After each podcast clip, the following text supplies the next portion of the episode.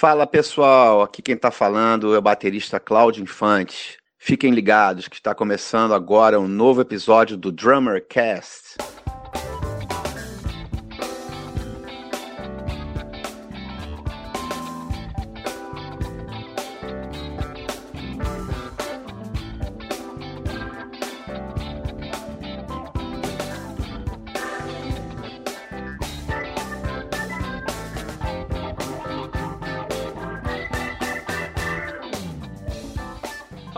Fala Batera, seja bem-vindo a mais um episódio do Drummercast, o primeiro podcast do Brasil totalmente dedicado a nós bateristas.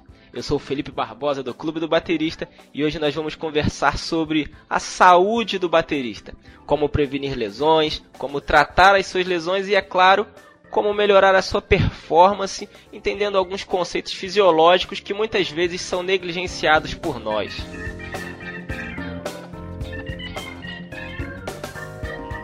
Para tratar desse assunto, nós estamos recebendo aqui o Dr. Tiago Guimarães, que é fisioterapeuta e baterista. Tudo bem, Felipe? Prazer enorme estar aqui, né, como fisioterapeuta e baterista, para ajudar aí os bateras a ter uma melhor qualidade de vida, prevenir lesões e melhorar a performance que é o ponto final que todos gostariam de chegar, ser um baterista de alto nível, e eu estou aqui para ajudar você a chegar lá.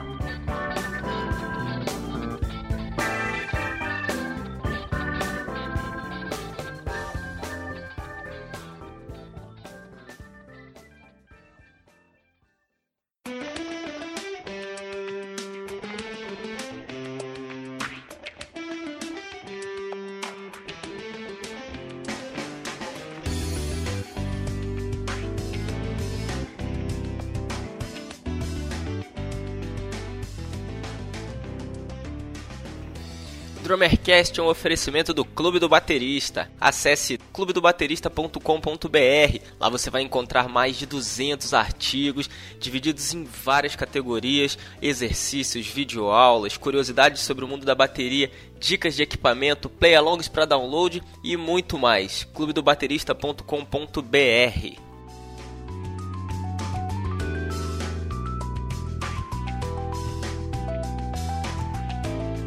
Para ouvir o Drummercast é muito fácil. Você pode ouvir lá no blog, nas publicações que nós fazemos quando sai cada um dos episódios, ou através do seu celular, do seu tablet. Se você é usuário de dispositivos Apple, você pode procurar aí no aplicativo Podcasts ou no iTunes. E se você é usuário de dispositivos Android, você pode procurar aí na Play Store por agregadores de podcasts, escolher o seu favorito e encontrar também o Drummercast.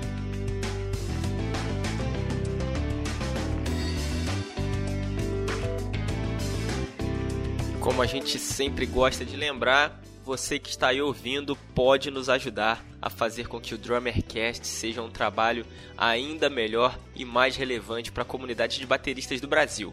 Como? É simples. Também na postagem do blog onde esse episódio foi liberado, você vai encontrar um link para uma breve pesquisa que nós preparamos para entender um pouco melhor como você aí está ouvindo o Drummercast. O que você gostaria de ouvir por aqui, as suas sugestões de convidados e tudo mais. Então, lá na publicação do Clube do Baterista, clique na pesquisa e nos ajude. Inclusive, eu quero agradecer aqui ao Jefferson Otto, que sugeriu este tema lá na pesquisa. E Jefferson, sobre a parte de benefícios mentais e psicológicos, nós vamos falar em breve em um novo episódio, beleza? Muito obrigado pela sua contribuição.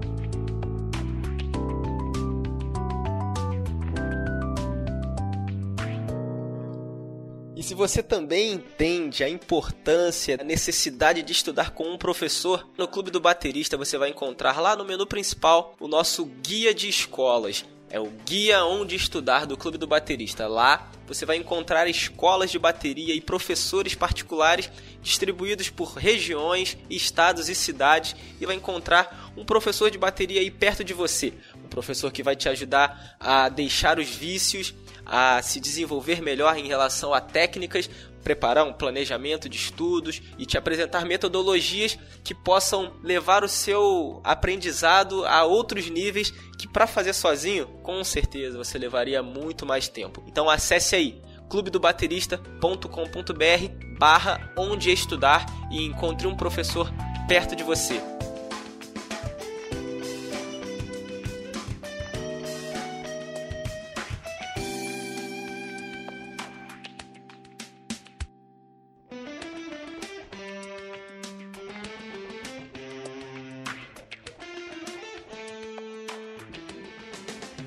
Bom, Thiago, é um prazer ter você aqui. Esse tema aí foi bastante pedido, já foi pedido na página no Facebook, nos comentários do blog, e hoje a gente quer trocar uma ideia sobre isso. A gente sabe que no dia a dia, na vida real, pouca gente aquece, geralmente a galera já sai sentando a pua lá, seja no ensaio, seja num momento de estudo, ou até mesmo em dia de show, e a gente sabe que isso pode causar alguns tipos de problemas, como ler, tendinite e outras coisas que você vai saber dizer muito melhor. Então, eu quero pedir você aí que se apresente, conte um pouco sobre a sua formação e sobre a sua história no instrumento, como isso tudo começou, e depois a gente entra na pauta. Beleza. É, a minha vida como baterista, eu comecei a tocar com 15 anos de idade.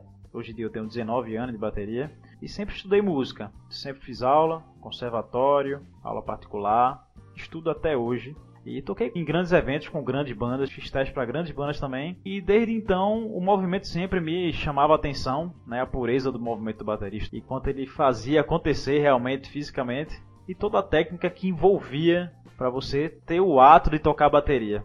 E aí então veio a parte de estudo, né? Eu tinha dúvida do que ia fazer, mas dentre as áreas de, da saúde, eu, pô, fisioterapia tem tudo a ver com movimento e, e ajudar o pessoal. Fiz fisioterapia. Quando eu tava na faculdade, eu, rapaz, tem tudo a ver com bateria isso, bicho. E a minha monografia, acho que foi uma das primeiras comprovando cientificamente que existe lei Dort, que é lesão por esforço efetivo, e doenças osteomusculares relacionadas ao trabalho, famosa tendinite. E comprovei cientificamente que existe realmente tendinite em bateristas, homens e mulheres, jovens ou velhos. E desde então começou a minha vida, né? Com esse, essa parte de entender movimento entender de biomecânica, cinesiologia, anatomia principalmente e fisiologia. E então me formei. Eu escrevi para a revista Bateria e Percussão durante muito tempo, falando sobre saúde e música, isso há 10 anos atrás. Fui professor de faculdade também, tenho duas especializações. Eu tenho duas clínicas, né, duas academias e tenho as melhores formações de fisioterapeuta atualmente, é, que trabalha principalmente com fisioterapia integrativa, onde eu trabalho para a pessoa melhorar de um problema você tem que estar bem emocionalmente, de, de movimento, biomecânica, ter uma qualidade de vida e ter uma liberdade de movimento, e sem falar na alimentação. E eu sou um fisioterapeuta hoje em dia que trabalha de forma integrativa, juntando todas essas áreas para melhorar a qualidade de vida do baterista. Atualmente eu tenho pacientes que fazem consultoria comigo, pessoalmente ou pela internet, que realmente melhoraram sua dor em uma semana dor crônica mesmo, formigamento nas mãos, dor absurda, só ajustando algumas coisas. E isso é o que eu estou fazendo hoje em dia.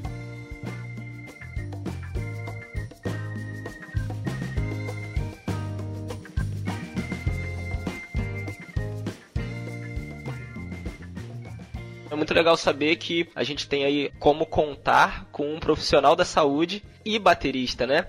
Que não só ouve o que a gente conta, mas também senta lá no banco da bateria, também toca, também se movimenta, então sabe é, é, mais profundamente qual a necessidade e qual a demanda que um baterista tem, né, nesse sentido. Com certeza. E assim, a gente já tem esse olhar mais clínico, né? A gente consegue ver muito defeito e muito vício de postura, muitas compensações musculares que geram essas dores crônicas e muitas vezes que chegam a incapacitar, né? As pessoas. Tem vários relatos. Phil Collins, que já teve uma lesão absurda já dentre outros bateristas. Teve um baterista brasileiro também, que justamente ele tinha uma pegada errada, um, formato errado de segurar na baqueta. E aí ele mudou essas posturas e eles iam parar de tocar, porque não tinha mais condições. Pegou um profissional capacitado, mesmo que não seja baterista. O cara chegou lá, olhou e fez: Ó, oh, amigão, sou fisioterapeuta, o teu problema tá aqui. Analisou a biomecânica dele e essa visão da saúde fica mais minuciosa, né? mais fina com relação ao baterista, e eu sendo baterista, aí que fica mais fino ainda, né?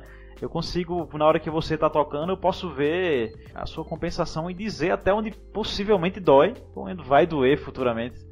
Entendeu? Quando você está em pé, eu posso analisar a sua postura e ver até uma víscera sua que tem algum desconforto. Você pode ter uma azia, uma gastrite, que isso compensa também na sua estrutura física, no seu pescoço, gerando compressão de raiz nervosa ou hérnia de disco. E você nem sabe que isso vai acontecer, mas é devido ao problema alimentar ou emocional, que vem agregado à ação de tocar bateria, né? Você vê que não é uma estrutura única. São fatores que se somam para gerar uma lesão. Pode ser um fator biomecânico, alimentar, emocional. Isso tudo agrega e gera lesão. Isso é a minha visão hoje em dia. Quais são os tipos de dores mais comuns que você costuma pegar, tanto entre seus pacientes ou seus colegas e até com o que você mesmo já enfrentou dentro de LER, tendinite e, e todas as outras variantes possíveis? Em bateristas, com meu estudo científico realizado, foi visto lombar, lombalgia, né, que a gente chama, que é dor nas costas, vem a cervicalgia, que é a dor no pescoço, e vem o formigamento e as dores nas mãos e nos punhos. Isso, ao meu ver, o mais comum entre esses três é a lombalgia, que é a dor nas costas, na coluna baixa, perto da bacia aqui, né? E o outro é o punho. Dor de punho e formigamento das mãos. São os mais comuns.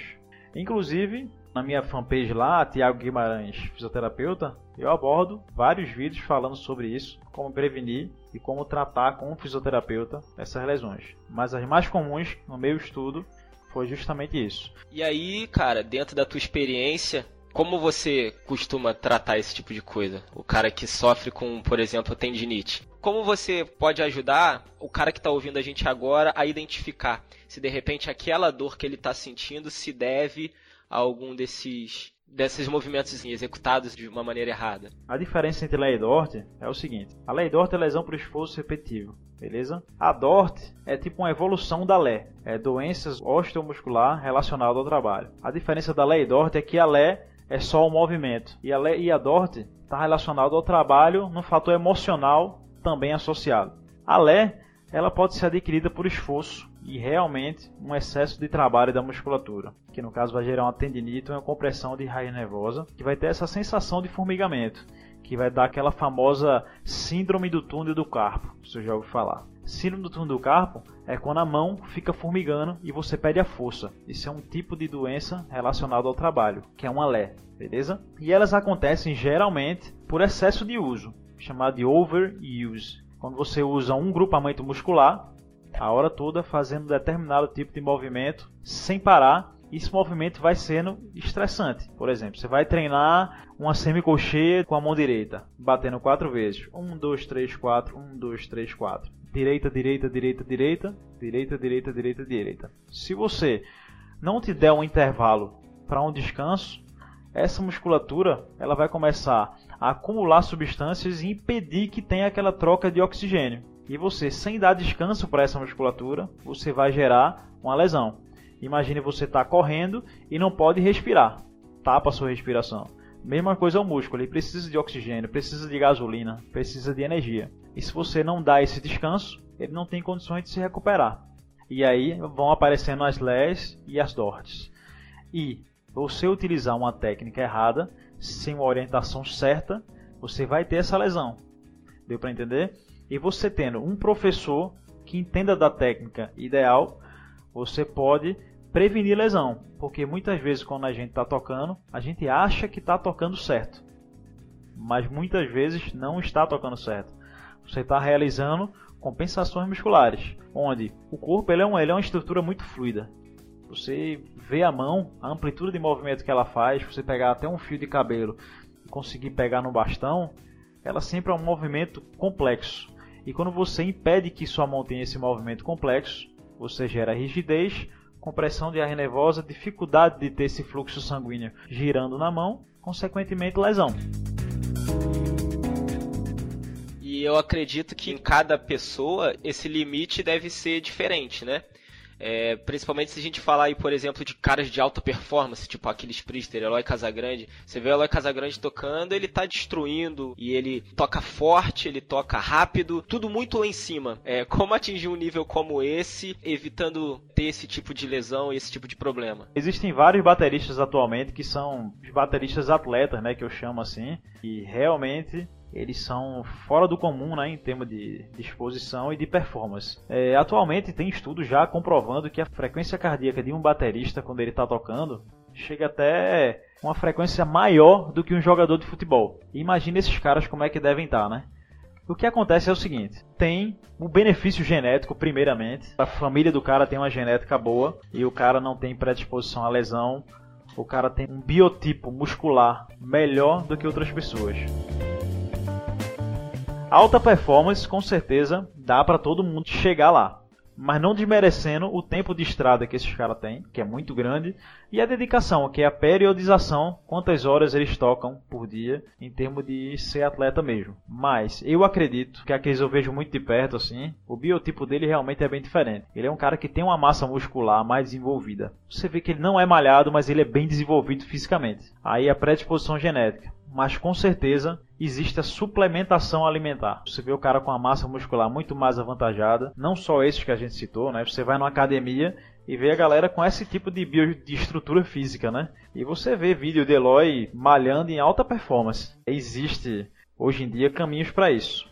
Existe a nutrologia, que é a parte do médico ortomolecular, um médico que mexe com pequenas substâncias né, no seu corpo para melhorar a sua performance. Por exemplo, ele vê se você tem deficiência de magnésio, vitamina B12, o seu hormônio de estresse como é que tá. Se você tiver com um estresse muito alto, você tem um comprometimento da sua testosterona e tem baixa de massa muscular. Então você não consegue ter ganho de, de massa muscular por conta do excesso de estresse, esse cortisol, que é esse hormônio de estresse que está na sua corrente, e você não consegue ter um bom desempenho nunca beleza? E esses médicos eles conseguem controlar esse nível de estresse, estabilizando esse hormônio de estresse, e aí você consegue ter uma alta performance sendo nutrido ortomolecularmente, né? Seja com testosterona, reposição hormonal, que a gente sabe que muitos atletas utilizam para aumentar a performance, não como doping, mas assim, para melhorar, para ele chegar em outro nível. Isso também é utilizado por muitas pessoas para ter uma grande performance correndo, jogando bola, um cara jogando pelado, um cara malhando na academia. E isso gera um ganho de performance muito, muito, muito. Deixa eu botar muito,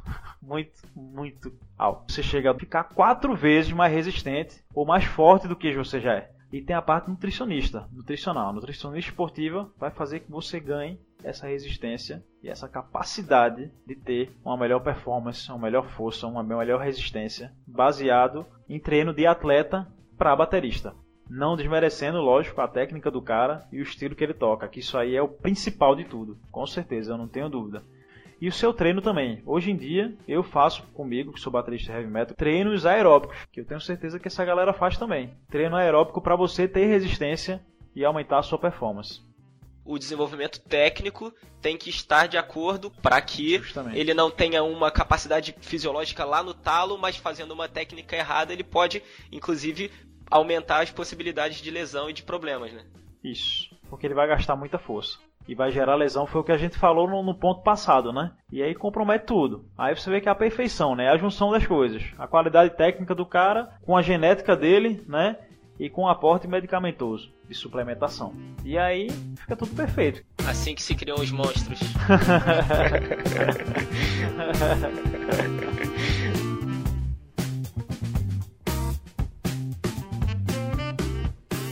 sabe que é verdade que a maioria de nós bateristas temos a má prática de não alongar ou de não aquecer antes de tocar, né? seja no ensaio, igual a gente falou, seja no play valendo. E a gente recebeu algumas perguntas pelo Facebook para a gente desmistificar algumas coisas aqui.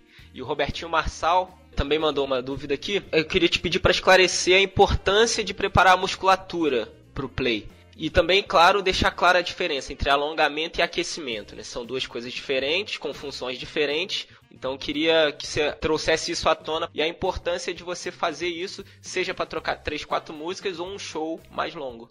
O que acontece é o seguinte: o alongamento hoje em dia não é tão utilizado. Não sei se isso aí já causa algum choque, né? Não se deve alongar antes de tocar. A gente ouve se... dizer que sim, outro diz que isso. não, outro é... diz que sim, é igual ovo, né? Isso. É. E ainda tem uma galera que faz uma torção de baqueta assim com a mão, né? Que pega a sim. baqueta e gira assim e faz, rapaz, sim. faça isso aqui que isso aqui é bom, né? Sim.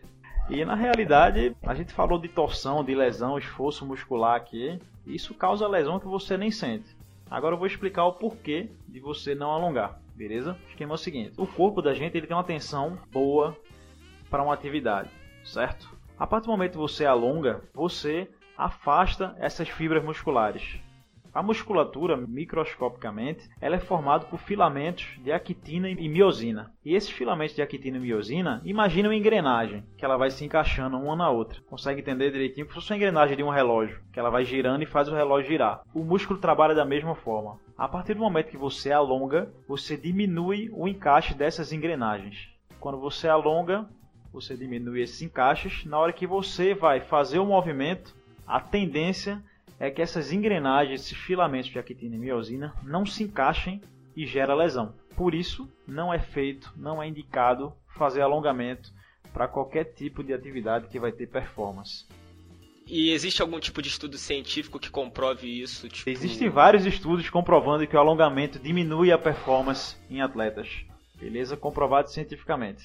Não tem dúvida mais que isso é real. E a partir do momento que você alonga, você vai passar muito tempo executando aquele movimento, a sua musculatura vai ter dificuldade de ter a performance que você gostaria, certo? E a diferença entre alongamento e aquecimento é que o aquecimento você deve fazer, porque o aquecimento vai ter a preparação psicológica para a atividade. Você vai induzir seu corpo a fazer, pô, eu vou tocar já já, então vou começar a fazer o esboço do movimento do que eu vou fazer para tocar. Deu para entender? E aí você pode fazer esse esboço de movimento no ar, ou você pode fazer o esboço de movimento com movimentos da bateria num pad, no seu sapato quando você for tocar, na madeira, não importa o que seja, porque isso vai melhorar o aporte sanguíneo na região, impedindo lesão, vai melhorar a oxigenação, vai melhorar a lubrificação da articulação e vai melhorar o fator psicológico. Isso tudo vai prevenir lesão. A partir do momento que você toca e não aquece, sua musculatura vai estar fria e ela vai precisar de muito sangue para você realizar determinado tipo de movimento. Na hora que você for fazer, você não vai ter sangue suficiente para realizar esse movimento e vai ter a lesão, que é a lei Dort que a gente falou antes. Entendeu? É uma coisa linkado com a outra, não é nada separado. Aí quando você não está aquecido, se você fizer um movimento que vai precisar de muita energia, você não vai conseguir fazer e vai gerar lesão. Vai ter muito esforço físico. E o alongamento deve se fazer no final, beleza? Em termos de flexibilização. Você pode, antes de começar a tocar a bateria, você pode flexibilizar, depois aquecer. Flexibilizar é você mexer a sua mão, mexer a articulação. E aí aquece e alonga no final. Beleza? Mas tem que ter cuidado com esse alongamento para não gerar lesão. Alonga em baixo grau, em baixa amplitude. E por que alongar depois, então? Qual é a explicação? Porque o alongamento tem as propriedades positivas, né? Fisiologicamente falando do alongamento. Por exemplo, se você estiver deitado e eu puxo sua perna, como se fosse um atleta, puxa a perna para cima, quando solta tu vai sentir o quê? Todo mundo faz alongamento e sente uma paz, né? Concorda comigo ou não? Uhum. Você fala, pô, que alívio, bicho. Caramba, dá uma paz. Eu trato meus pacientes diariamente e às vezes eu utilizo um alongamento. O alongamento ele vai facilitar para drenar esse excesso de líquido que está na região. Mesma coisa que imagine um, um, saco né, com, com água, que ele está parado, estagnado, eu estico e solto. E aquele excesso de sangue que está ali vai tudo embora, os catabólicos, metabólicos, tudo que foi produto de uma contração muscular que é ruim, que gera cãibra, vai ser drenado pelo alongamento. Tanto que os jogadores de futebol fazem isso, né, quando estão com cãibra. Vai lá o técnico lá, e alonga para ter uma drenagem melhor, para a pessoa ter uma renovação daquele sangue e por isso deve ser feito no final do show de apresentações. Entendi. Então, quando eu saio para correr de manhã, eu não tenho que alongar. Não tem que alongar. Ainda bem que eu sempre esqueço. Boa, tá vendo aí? A falta de memória aí foi positiva né, nesse momento.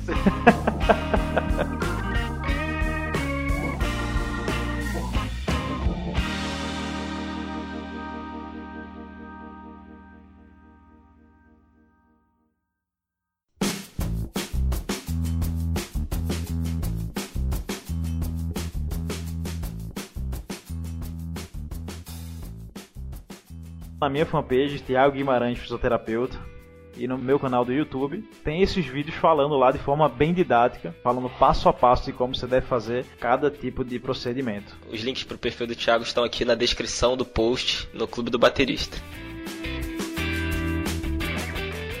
Eu já senti, cara, dor nos braços, na lombar também, e de repente fazendo um ajuste no kit, traz o, o prato de condução mais para perto, uhum. é, ajusta a altura do banco. É, e aí eu consegui resolver aquele incômodo que eu tava sentindo ali. Essa também é uma dúvida do Sérgio Melo, baterista do The Voice, que participou com a gente aqui de um episódio do Drummercast também, sobre o posicionamento do banco e a postura em relação ao kit. Quais são as tuas dicas aí para evitar problema e melhorar a performance? O que acontece é o seguinte: existe ergonomia que é associada à bateria também, beleza? Imagine quando você está no seu computador, você está trabalhando que você bota o mouse longe, você bota o monitor em outro lugar e bota o seu teclado numa altura que não está legal. Isso tudo vai gerar dor e desconforto. Não é muito diferente para a bateria. O ideal é você trazer tudo ao alcance das suas mãos. A gente sabe que a baqueta é um prolongamento dos braços, né? Já dizia João Baroni, acho que na sua primeira videoaula quando era criança, aonde a sua baqueta chega e o seu tronco está parado, você está ergonomicamente correto. A partir do momento que você se estica para bater em algum prato, você não está ergonomicamente correto. Ficou fácil de entender? Então, o ideal é você ter uma ergonomia com relação à bateria também. Você tem sempre trazer de uma forma confortável. É porque a gente, como baterista e artista, a gente se preocupa muito com a, com a estética da bateria. Eu me preocupo muito, beleza? Eu acho que aqueles pratos baixinhos assim é muito feio para mim, porque eu acho que a bateria tem que ser uma nave, né, espacial, onde todo mundo, né, onde todo mundo vai ver você e tal, não sei o quê. Mas aí eu vou lhe dizer aquele velho argumento de lesão que eu lhe falei: emocional, nutricional, físico e liberdade e amplitude de movimento com o corpo. Certo? Eu posso estar com um prato lá em cima. Se eu tiver com a minha balança física e fisiológica em dia, aquele prato lá em cima não vai fazer, não vai ter problema para mim, entendeu? Você tá aqui, tá batendo lá em cima, beleza mas eu tô fazendo atividade física, eu tô tendo alta performance, tô tendo uma boa alimentação, meu emocional tá beleza, talvez não gere lesão. Mas o ideal é trazer tudo para perto de você, imaginando que é uma mesa de computador ali, onde você vai estar tá utilizando os pratos perto, né? E já teve um workshop meu de bateria e saúde que eu toco e mostro sobre lesão, né? Alguns bateristas que abriram workshop ou tocaram comigo, tinham os pratos meio suspeitos assim, e eu fiz, ó, muda a posição desse prato aqui. E o cara relatar pra mim que ele mudou a posição do prato, melhorou a dor de coluna dele. Automaticamente. Fez, Thiago, pois tu me desse aquela consultoria, realmente a minha dor foi embora de forma mágica. É, e até porque a amplitude de movimento que o cara vai executar para alcançar de repente, aqueles kits do Mike Mangini, que ele tem os octobans lá em cima, uhum. os pratos muito distantes, você vê Sim. que o cara toca, ele, ele abre a extensão do corpo Isso. dele, né? É, é, completa, né? Então, se o, o, condicionamento físico não tiver em dia, babau. Justamente. Se a alimentação não tiver em dia, babau. O cara tiver com sono que não tá legal, Mike Mangini ali, com certeza, ele deve estar com todos esses pilares bem, bem resolvidos. E predisposição também, pô. Tem cara que tem predisposição a ter lesão física de repetição. Faz um exercício, tem. Às vezes tem uma frouxidão ligamentar. E o cara tem predisposição.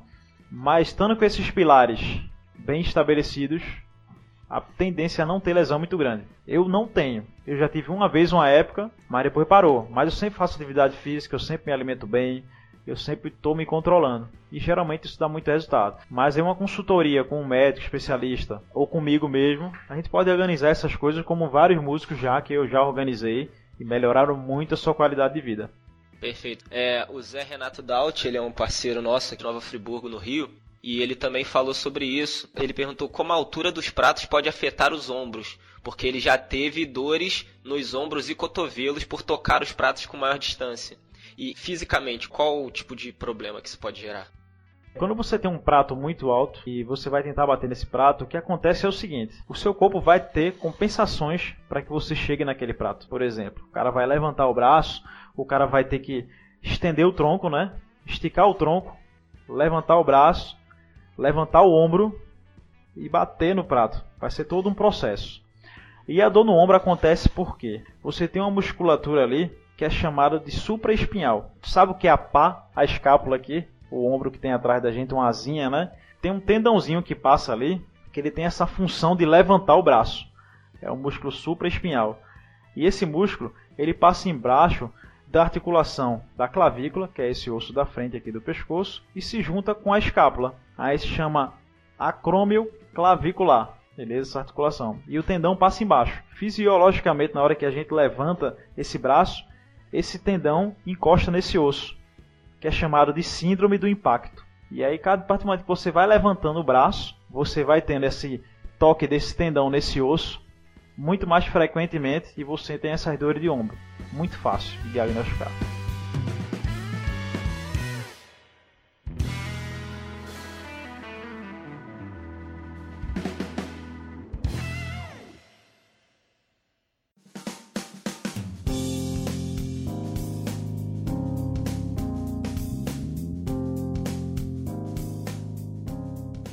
Problema desse há uns umas semanas atrás, talvez um mês, um pouquinho mais. Eu tava estudando jazz e como a condução é diferente, uhum. eu tô pensando, cara, essa condução tá me ferrando, tá me prejudicando muito. Eu acho que enrejecia muito o, o antebraço. Uhum. E aí eu fui reparar que o meu banco tava um buraco abaixo da marcação que eu uso. Opa. E aí eu tentava que eu mexi no kit e não mudou nada. Aí por algum motivo eu fui lá e consertei o banco, levantei o banco, nunca mais. Então o lance da postura também é o que você tá falando, é como se eu tivesse mais abaixado assim, né? Uhum. E tendo que tocar o prato aqui diferente. Isso. Né? E é isso que acontece normalmente quando a pessoa vai estudar. É o detalhe. É o lance da compensação isso. que você falou. Compensação física que acontece e você não percebe. Geralmente o problema tá ali e você não enxerga, né? E aí isso vai se agravando até ficar crônico e até que ter que parar de tocar muitas vezes e deixar de ganhar dinheiro, né? Porque o, o instrumento de trabalho do músico é o corpo, né? Se a gente parar Perfeito. de tocar, compromete a renda imediatamente. Não existe uma aposentadoria para música. E você acabou de puxar o gancho da pergunta do Robertinho Marçal. Uhum.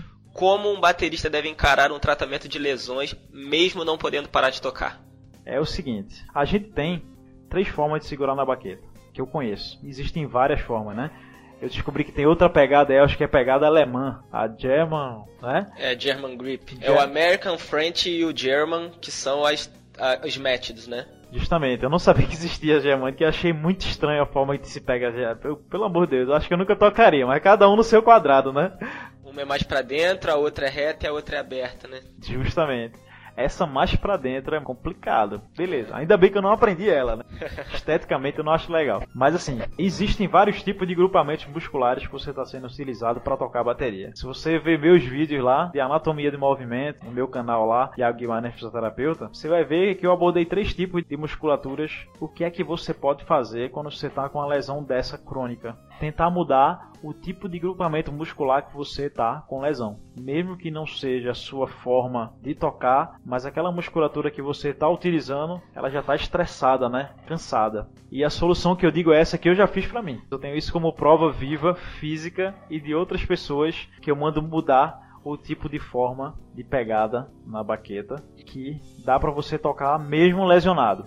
Aí que o segredo é? que eu dou, o toque que eu dou para você é mudar o grupamento muscular na hora que você for tocar. Por exemplo, a pregada francesa, todo mundo eu acredito que sabe o que é, que é quando você toca com aquela mão reta, né? Uhum. Para quem não entende de bateria, você dá uma olhada aí. A pegada francesa eu uso muito mais os músculos que fazem esse tipo de movimento para cima e para baixo. Eu uso mais essa. Então, se eu toco com match grip, eu posso passar um pouco para francesa. E aí tem um descanso dessa musculatura. Você tá na pegada francesa, você pode parar um pouquinho e ficar na na pegada americana para descansar essa sua musculatura que está estressada. A partir do momento que você muda a posição da mão, você não vai utilizar o mesmo bíceps, não vai utilizar o mesmo tríceps e vai mudar toda a sua biomecânica.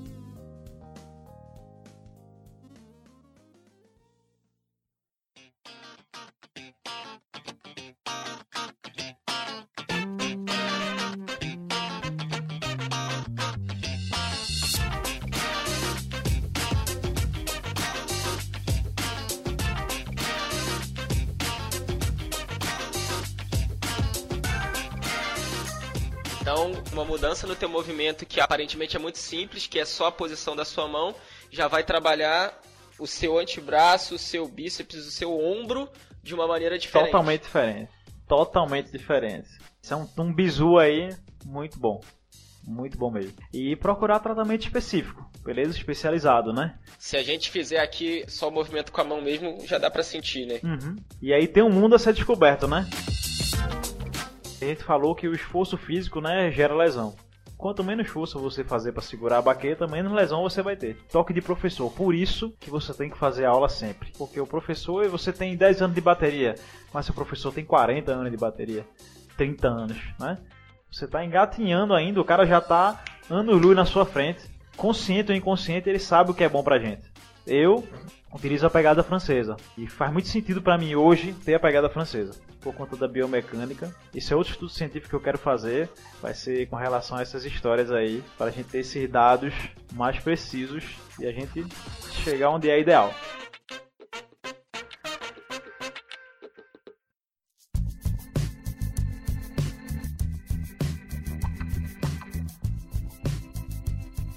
Gustavo Campos sempre participa aqui com a gente, perguntou o que fazer para evitar problemas na coluna. Levando em consideração uhum. que a posição que a gente senta em relação ao instrumento, a gente sempre acaba fazendo o que você falou de compensação, né? Que a gente fica mais voltado para a esquerda, para um alcance aqui, ou para a direita ali, principalmente pro cara que já desencadeou algum problema na coluna por causa da sua postura em relação ao instrumento. Como tentar reverter isso? Primeiro você tem que ver como está sua postura sentada num banco. Como é sua postura relaxada num banco. É esse o pilar que você tem que seguir a princípio. Trazer tudo para perto de você, aquela parte ergonômica, e ver como é que está o seu corpo relaxado tocando bateria. Quando você estiver sentado numa cadeira, você está aqui, pô, tô relaxado, beleza? Isso que é a posição de conforto da gente. O cara tem que tocar bateria tentando simular onde você fica confortável. Seu corpo é muito inteligente, muito mais do que a gente imagina. Se ele está numa posição, é porque ele acha que aquilo é correto. Aquela posição vai ser aquela posição de início para você começar a fazer qualquer outra coisa na sua vida. E as dores de coluna geralmente estão associadas a problemas alimentares também. 90% dos Curioso é, 90% dos meus pacientes que eu atendo, o cara fala que tem dor de coluna, eu trato o intestino dele e a dor de coluna dele vai embora é alguma irritação de algum alimento que a gente retira. Existem técnicas de fisioterapia mais avançadas, que é uma saúde integrativa, que a gente diminui a tensão no intestino e essa dor na coluna desaparece. Então, a dor da coluna não sempre está ligado à biomecânica, está ligado também à parte alimentar. Curioso isso. E, e a que se deve? Tipo, de repente uma dilatação do órgão? Justamente. Hoje em dia, a gente nem sabe o que a gente come na realidade, né? É o que eu chamo comida de brinquedo e comida de verdade. Imagina que você vai comer uma macarronada, né? Aí eu faço, ó, isso é molho de brinquedo ou molho de verdade? Molho de brinquedo é aquele molho que já vem pronto, né? É um molho de plástico, né? E aí você comer uma comida de plástico, comer uma comida de verdade, isso causa irritação, porque altera toda a sua flora intestinal. E isso, quando altera essa flora intestinal, você falou muito bem aí, o intestino ele tende a crescer, ele fica inflamado. Por isso, quando a gente tem uma lesão, por exemplo, você está jogando bola, você torce o pé, o que acontece é um edema automático ali naquela região, né? Torceu o pé, o pé saiu do lugar, você vai, inchou o pé, e aquilo tem edema. Isso acontece com o intestino também, entendeu? Você come alguma coisa que irrita, esse intestino precisa crescer, vasodilatar para conseguir drenar aquela lesão que está ali dentro e a coluna, ela compensa essa dilatação intestinal, causando uma lordose, né? Abrindo as costas para que esse intestino cresça. Ele crescendo, tem a dor de coluna lá atrás pelo excesso de compensação da coluna, pelo aumento do tamanho do ventre do intestino.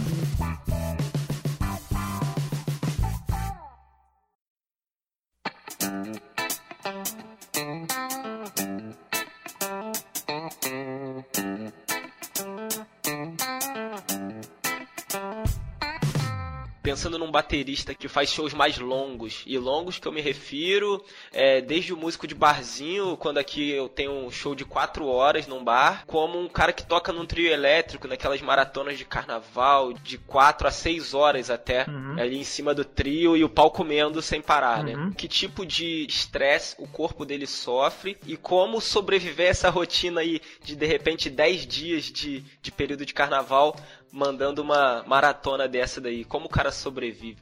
Existem várias formas para você tentar segurar esse, essa batata quente, né? Inclusive, eu vou, eu trato um dos maiores bateristas de frevo do Brasil, que é Augusto Silva, aluno de Adelson, né, que é o cara que fundou o frevo aqui em Recife, mas é a lenda viva ainda. É o Mike Tyson, é o Luiz Gonzaga da bateria do frevo. Eu trato Augusto Silva, beleza? Augusto Silva, ele toca na Spock Frevo Orquestra, figura maravilhosa. Um cheiro grande para você, meu nobre, estilo pernambucano mesmo, um cheiro que esse cara é, é danado de bom. Então, Augusto Silva ele toca muito tempo em alta performance durante várias horas. E o trabalho que eu faço com ele, que ele melhorou muito, foi a preparação para a atividade. Não é o mando, né? Tocar 4 horas, 6 horas ou até 8 horas em trio elétrico. O que você deve fazer para prevenir a lesão e ter esse gás todo é a periodização. Como é que o cara vai ter uma grande performance tocando uma hora por dia? Não vai tocar. Para você aguentar muito tempo tocando, você vai ter que ter a técnica associada. Essas técnicas que eu falei para você de troca de grupamento muscular, a técnica do open hand aí, que é para descansar, você ter a sua consciência corporal de que você tem que chegar a um ponto que você tem que tocar e relaxar ao mesmo tempo. Você não pode gerar muita tensão muscular, porque senão você não aguenta. E a partir do momento que eu fui fazer esse trabalho com Augusto Silva, ele em pouco tempo ele já foi relatando a melhora do formigamento dele nas mãos, a falta de força que ele tinha e a dor crônica que ele tinha em pescoço, ombros, cotovelos e mãos. O trabalho que deve ser feito para aguentar isso é isso que a gente vem falando: a hidratação, a qualidade de vida, a periodização e a técnica. Para isso você vai conseguir prevenir a lesão com certeza. Eu vou dar um exemplo bem prático mesmo que aconteceu comigo. Eu com minha banda do Terra Prima, eu não toco sempre, um show por mês, dois no máximo. Tem outra banda que eu toco três horas, pelo menos umas duas vezes na semana. Mas com a minha banda Terra Prima, a gente já fez uma turnê na Europa. E a gente tem uma gravadora no Japão, tudinho. Quem puder dar uma sacada aí na banda é muito boa. Vou deixar o link aqui na descrição do post. Beleza. Aí o que aconteceu foi o seguinte: quando eu vou tocar com Terra Prima aqui, eu tenho que fazer um estudo aeróbico mesmo, de condicionamento físico para tocar. Porque na época eu era muito fã de Aquiles, né? E aí fui muito parecido às linhas de bateria lá. E quando fui na Europa, esse lance de periodização, que a gente tá falando aqui, a gente fez sei lá, 19 shows em um mês. Você acredita que esse lance de periodização, eu não cansei, não tive lesão, não tive nada. E a periodização é importante para prevenir lesão. O cara quando é atleta, ele treina todo dia, pô. Mesma coisa é baterista. Se você quiser prevenir lesão, tem que ter o time, né, do seu corpo. Você tem que estudar todo dia mesmo. E ao mesmo tempo, estudar todo dia pode gerar lesão. Deu para entender? Você tem que encontrar o equilíbrio, o ponto de equilíbrio pro seu corpo. Justamente, é isso aí. O corpo fala sempre, entendeu? Ele sempre fala. Se você parar pra perceber, ele sempre tá dando algum sinal de que alguma coisa não tá certo.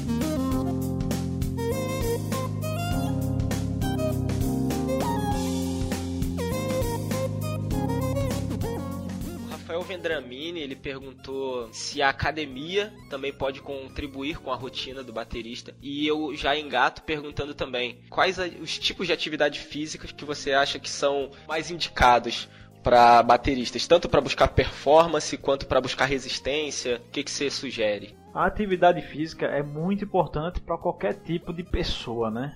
principalmente para gente que é baterista, que é um instrumento muito aeróbico, muito físico, qualquer tipo de atividade vai ser benéfico. Porque a atividade física a gente vai melhorar a qualidade de, de irrigação dos nossos músculos, vai melhorar a massa muscular, vai melhorar a resistência, tudo vai melhorar. Uma atividade física específica eu não posso sugerir, porque toda atividade física é benéfica. Se você fizer uma natação, vai ser mais completo. Que eu acredito que a natação é um esporte mais completo porque trabalha muito mais a respiração do que as outras, né? E a parte de você estar tá na água, a água gera uma paz maior do que as outras atividades, do que o estresse que você está na academia malhando e tá aquele tunts, tunts, tunts, né? E aí varia de pessoa para pessoa, de perfil para perfil. Tem gente que prefere estar tá malhando no clima ali estrondoso de uma boate, né?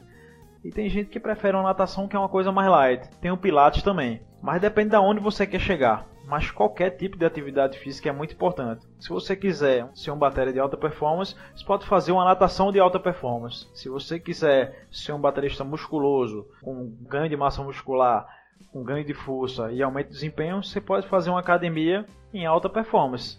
E com isso vai melhorar, com certeza, sem sombra de dúvida, seu desempenho na bateria e prevenir lesão. Já falou sobre o kit, né? Falou sobre a postura também. E eu acho que o que a gente mais usa, na verdade, a ferramenta que a gente mais usa são as nossas baquetas, né? Uhum. É, seja no pad, seja na perna, seja batucando no ar, ou seja, de fato no instrumento. E usar baquetas que não sejam adequadas para você é, isso também pode te gerar algum tipo de lesão? Uhum. Se sim, como a gente consegue identificar qual baqueta que a gente deveria usar e prevenir esse tipo de problema aí? Cada baqueta que você vai utilizar, você tem que ter um treino, beleza? Não adianta você querer andar de bicicleta, né? Sem botar rodinha antes, né? Aquela história do que a criança faz. Cada baqueta vai ter a sua particularidade em termos de som, de pegada, de volume. Porque usa 2B. A 2B é a mais pesada. Imagine que você está numa academia pegando o máximo de peso que você puder. Mas para eu chegar na 2B, eu sempre treinei com baquetas pesadas. Se você toca com a 7A e for passar para 2B, você vai ter lesão, sem sombra de dúvida. Então, o toque que eu dou para você, se a baqueta vai prevenir lesão ou aumentar a performance, é você estar tá andando com essa baqueta junto. Você não pode querer passar de uma baqueta 7A para uma 2B, né? Passa de uma 7A para uma 5A, da 5A para 5B. E assim, ela vai prevenir lesão a partir do momento que você toca com a baqueta mais pesada e tem um bom desempenho, e você desce para um show para tocar com a baqueta mais leve, que é o que eu faço. Eu estudo, treino, ensaio com 2B. Quando eu chego no show, que é no momento que eu tenho muita adrenalina, que eu não tenho controle de todos os meus movimentos, que eu estou nervoso, eu tenho que executar, tenho que fazer uma performance, uma estética bonita na hora de show, o cara vai fazer movimentos que não é que não é fisiológico, que não é adequado. Mas eu estando bem condicionado com a baqueta mais pesada, essa lesão não vai aparecer. Então o toque que eu dou para quem está com baqueta de prevenir lesão é você sempre estar tá treinando com a baqueta um pouco mais pesada do que você usa e sempre estar tá bem orientado para não fazer besteira. Se ligar no seu corpo, ver o que ele está falando para você, se é fisiológico ou não. Vou dar um exemplo muito simples aqui. Tem uma baqueta que é de fibra e ela é um pouco mais pesada que a 2B. Eu falei, rapaz, eu vou subir esse degrau. E aí eu subi mais um. Mas subi para tocar a bateria, eu não subi para estudar, para ver a parte técnica, ver e aí eu comecei a ter dor no punho. Aí eu fiz, ó, isso aqui já não funciona pra mim. Deixa eu descer de novo e descer para minha 2B. Se eu não tivesse escutado meu corpo, com certeza o tipo de baqueta teria gerado lesão em mim. E o conselho que eu dou é justamente esse. Quer prevenir lesão? Sempre esteja treinando com a baqueta certa sua. Não invente pegar outra baqueta de outro tipo, porque vai ter lesão. A não ser que venha inserindo isso gradativamente, né? Justamente. E uma coisa que eu quero chamar aqui: vários pacientes meus de bateria tem muita lesão de punho por conta de ficar estudando muitas vezes só num pad de borracha ou numa bateria de borracha. A razão, quando você bate num tom, numa pele, o que é que ela tem, né? É o amortecimento da batida da baqueta. Você bate, né? Se você vê aqueles vídeos de bateria lento, né? E quando você bate numa borracha, a tensão é outra, né? Você bate, pô, a mão fica. Ela não tem um rebote natural. Então vamos utilizar os baterias de estudos praticáveis com moderação.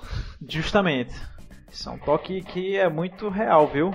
Real e eu percebi. Isso vale também para bateria eletrônica? Bateria eletrônica não, porque ela tem uma borracha diferente, pelo menos é que eu já tive. Porque o cara que desenvolve o produto, ele já desenvolve com esse tipo de coisa em mente. Isso, de ter o rebote natural, né? Então vamos buscar baterias eletrônicas onde o, o padrão de qualidade seja mais orientado ao movimento também, né? Justamente. Você vê que é uma coisa multifatorial, né? Versão detalhes, né? Eu vim falando aqui. Detalhes e o cara não percebe e quando vê.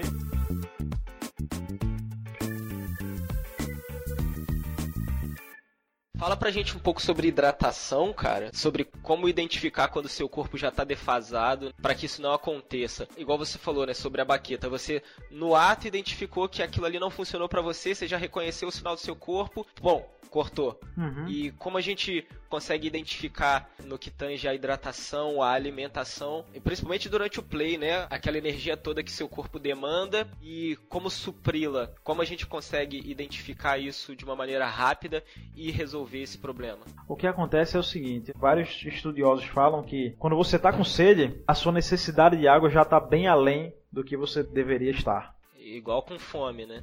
Justamente. Então, você sempre deve se hidratar mesmo antes de tocar. Por quê? Quando a gente está tocando, a gente sabe que o ambiente que o baterista toca não é legal, muitas vezes. Geralmente é calorento, né? Faz muito calor, às vezes está muito frio e isso tudo compromete, né? Essas trocas de substâncias. A água, ela é muito importante para trocar a substância no corpo. E a partir do momento que a gente não tem essa hidratação ideal durante o show, você vai ter um comprometimento e um acúmulo de substância que a gente viu que esse acúmulo de substância que causa lesão, né? Então, antes de tocar, com certeza já começar a beber água para lubrificar essas articulações, que é o mais importante, né? Melhorar a hidratação, melhorar o aporte sanguíneo, melhorar o retorno venoso e com isso diminuir a lesão e ter menos estresse físico com relação a essa desidratação. A gente às vezes pega um refrigerante para tomar, né? E aí, o refrigerante, eu não sei se você sabe que para você recuperar esse copo de refrigerante, você tem que beber 33 copos d'água para recuperar um copo de refrigerante tomado. Então, muitas vezes a gente pega um guaraná gelado, um refrigerante gelado, né, ó, me dá um, quando tá tocando, me dá um refrigerante aí para eu ficar tomando durante o show. E isso aí vai comprometer muito mais o seu desempenho na sua bateria, no seu instrumento, do que você pedir um copo d'água normal para hidratar. Por isso que a hidratação de forma correta durante o show, pós-show, né, porque a gente soa muito, é muito importante não tomar refrigerante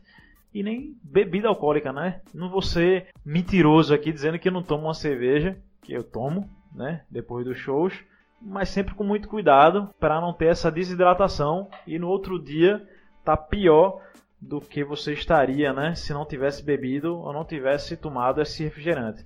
Mas o toque maior que eu dou aqui é ter cuidado com essa parte de refrigerante, porque ele pode comprometer a sua vida, da sua família e de todo mundo que está perto de você. Que hoje em dia já se tem uma política para não tomar refrigerante, né? também não sou mentiroso que dizer que eu não tomo refrigerante, beleza? Tomo um copo de vez em quando, meio copo, só pra matar a vontade mesmo, que é uma delícia esse negócio. Mas a hidratação com água mesmo, pura, é muito importante para prevenir lesão e melhorar desempenho também. Essas bebidas para atletas, é alguma orientação em relação a isso? É muito bom você tomar se puder, apesar de ser bem mais caro do que uma água, né, do que de uma garrafa d'água, mas assim, ele tende a repor, né, porque ele vem com eletrólitos, né, que são substâncias que repõem muito mais rápido a sua necessidade de concentração de substâncias. Ele fica muito mais fácil de você recuperar a sua energia, ele hidratando da melhor forma, mas nunca substitua isso por água. Nunca substitui isso por água. Isso aí você pode adicionar, né? Você tá ali, pô, pintou um, um, produto desse, você toma, mas toma água logo depois.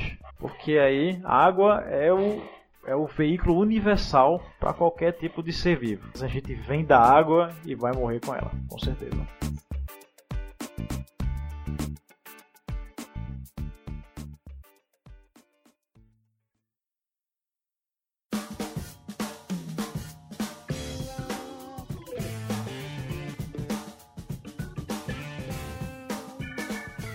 Batera que tem uma rotina muito pesada de show, de viagem, igual a gente falou, turnê com show praticamente todos os dias, nem sempre as condições de alimentação, de hidratação e muito menos de descanso são as ideais, né? Então, qual é a tua dica pro cara que tá na estrada ou pro cara que ainda tá vislumbrando isso, que ele vai se encontrar nessas situações, como a gente deve se comportar diante dessa rotina dura aí? O toque que eu dou para você que trabalha nessa pegada aí é justamente valorizar todos os momentos que você pode melhorar sua qualidade de vida com relação a esse estresse que está acontecendo. Se você tiver que dormir, durma e durma com vontade, mesmo para recuperar a energia. Se você for comer, tiver que optar por uma comida de brinquedo ou uma comida de verdade, tem a opção pela comida de verdade. Comida de brinquedo, geralmente quando a gente tá tocando, o que pinta pra gente comer é uma pizza, uma coxinha, um refrigerante. Você às vezes pode solicitar no camarim, ó, traz um suco de laranja para mim e uma fruta para eu comer. Isso com certeza vai comprometer ainda menos seu organismo com relação à sua alimentação e à sua qualidade de vida. Beleza? E o lance da bebida alcoólica, mesmo que o cara seja alguém mais resistente ao álcool, ou ah, eu não fico bêbado, eu não passo mal, ainda uhum. assim, fisiologicamente, teu corpo vai sentir os sintomas disso, né? Justamente. Porque eu não sei se você sabe, o álcool, ele causa uma desidratação. Para o pessoal que não sabe, o álcool, ele inibe um hormônio que existe no corpo da gente de reabsorver água. Aí você fica bebendo cerveja durante muito tempo, por isso que você começa a fazer muito xixi, porque o corpo ele impede que a gente guarde água e fica jogando água para fora. Por isso no outro dia a gente tá com uma ressaca muito grande. A gente tá com uma ressaca por conta da desidratação que o álcool causou. E quando você está desidratado, para você reidratar é mais ou menos um dia para você recuperar uma ressaca. E isso para música que está tocando na noite, o álcool é altamente contraindicado, porque vai existir essa desidratação e essa desidratação causar lesão também, porque o cara não vai estar tá com desempenho e o gás para tocar da forma que deveria. Então, geralmente quando eu vou tocar, assim, se eu tiver três shows no final de semana, eu bebo no último, que vai ser o show que eu vou fazer e vou para casa descansar e sempre limitar o uso do álcool, porque realmente ele desidrata e muito. A gente não tem noção, ele desidrata muito.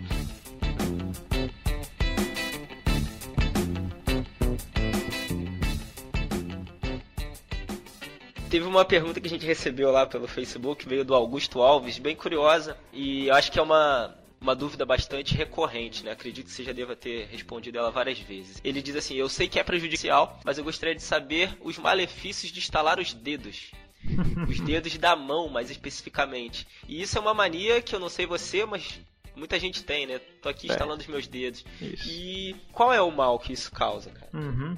Veja bem, é eu vou dizer com, com a leve propriedade, beleza? Existe a articulação das mãos. Vamos imaginar os dedos aqui. O dedo tem várias articulações, né? Se uma parte de cima dobra é uma articulação, a outra dobra e a outra dobra, né? E tem um punho que você dobra logo depois. Beleza? E tudo isso existe um limite anatômico, né? A gente chama o limite da articulação. Quando você instala, é a mesma coisa que você tira essa articulação do limite articular dela. E quando ela sai, ela gera esse estalo. E esse estalo pode causar ou não uma artrose a longo prazo, um desgaste que você está sempre estimulando ela sair do limite articular dela. Por isso que está lá, geralmente o pessoal não indica, porque é justamente você sempre está tirando o seu corpo do seu limite articular ali, da sua zona de conforto, né? Basicamente é isso. Deu para entender? Deu para entender. E não há razão nenhuma para fazer isso, né? Não. nenhuma, mas é mania mesmo. Eu também faço. É, eu, não é, eu aqui conversando contigo eu tava, até que a gente percebe, né? Até distraindo você faz isso.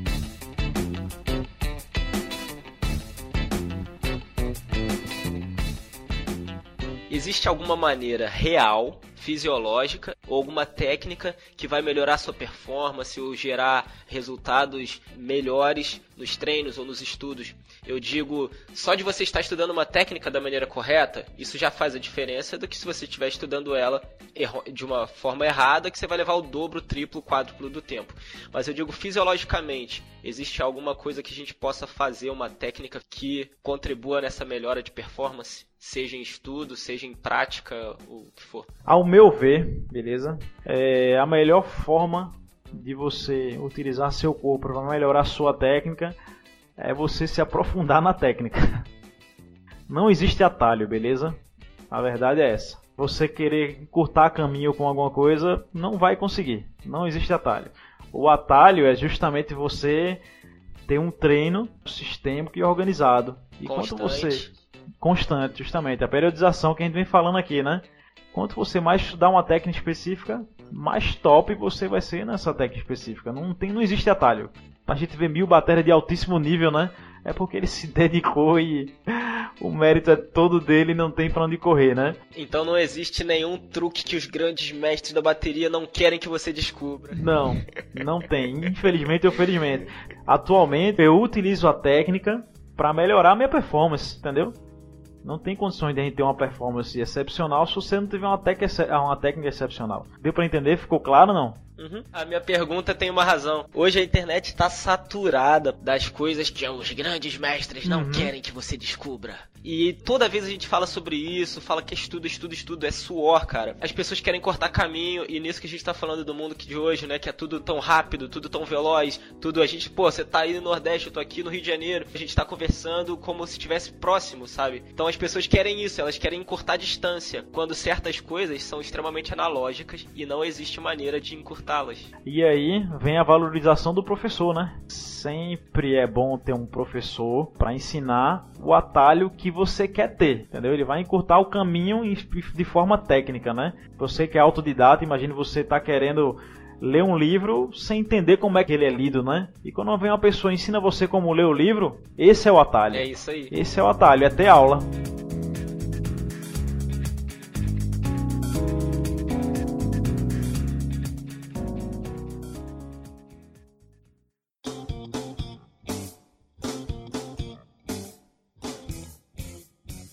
Tiago, é de praxe aqui no Drummercast nós pedimos aos nossos convidados que deixem algum tipo de contribuição para que o pessoal que está nos ouvindo possa ir em busca. Por favor, deixe aí sua contribuição para a galera. Pessoal, obrigado. O que eu tenho para indicar para vocês assim, que mudou a minha vida, é quando você começa a parar de querer ser o que os outros gostariam que você fosse e você ser o que você gostaria de ser internamente.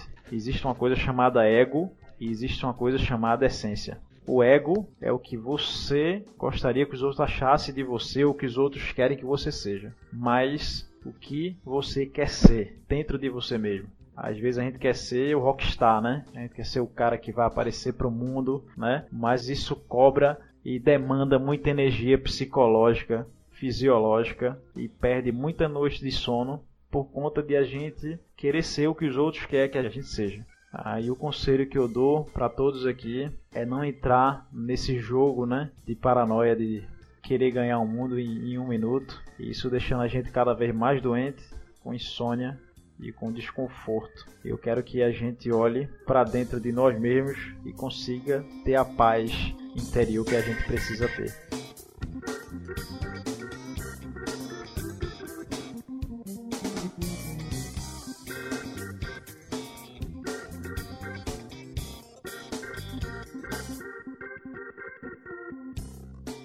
Thiago, muito obrigado pelas tuas contribuições. Tenho certeza que esse papo que a gente bateu aqui vai beneficiar muita gente aí, o pessoal que estiver nos ouvindo. Espero que os teus trabalhos continuem tendo o sucesso que você está demonstrando aí na internet e através da internet a gente consegue alcançar mais pessoas é, Brasil afora e até fora do Brasil. Então muito obrigado aí por compartilhar teu conhecimento com a gente. Eu que agradeço, Felipe, é fazer parte desse projeto aí pioneiro que você está tendo com relação a, a podcast para bateristas, né? E foi um prazer enorme. espero que tenha esclarecido para todo mundo aí, que o pessoal comente e dúvidas e botem mais perguntas aí a cada dia que passa. E curtam minha página, minha fanpage e a minha banda. Minha fanpage é Tiago Guimarães Fisioterapeuta. O canal no YouTube também é esse, é o mesmo nome. A minha banda é o Terra Prima e, e é o meu parceiro que atualmente é a Pearl, que é a marca de bateria. É de muita qualidade, né? Quem conhece sabe e reconhece. E agradecer mais uma vez a Filipão aí pela oportunidade e pela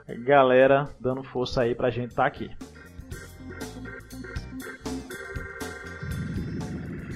Você que está aí nos ouvindo, por favor, se você acha que esse conteúdo foi importante e contribuiu para os seus conhecimentos, não deixe de compartilhar ele com seus amigos. Tenho certeza que seu amigo baterista aí pode estar sofrendo de uma lesão e você aí guardando essa informação só para você. Então nos ajude, vamos compartilhar esse conteúdo, vamos dar prosseguimento na regra dos cinco. Compartilhe aí com cinco amigos e estimule seu amigo a compartilhar com os outros cinco amigos. Se ele não conhece o Drummercast, se ele não conhece o podcast, pega aí o celular dele, baixa um agregador de podcast lá no celular dele e encontra o Drummercast, coloca para ele ouvir. Eu tenho certeza que ele vai te agradecer e vai com certeza ser beneficiado, tanto quanto tantos outros bateristas aí Brasil afora. Beleza? Então, muito obrigado por acompanhar a gente até aqui e nós nos falamos novamente em breve. Tchau. Valeu, galera. Grande abraço, até o próximo encontro.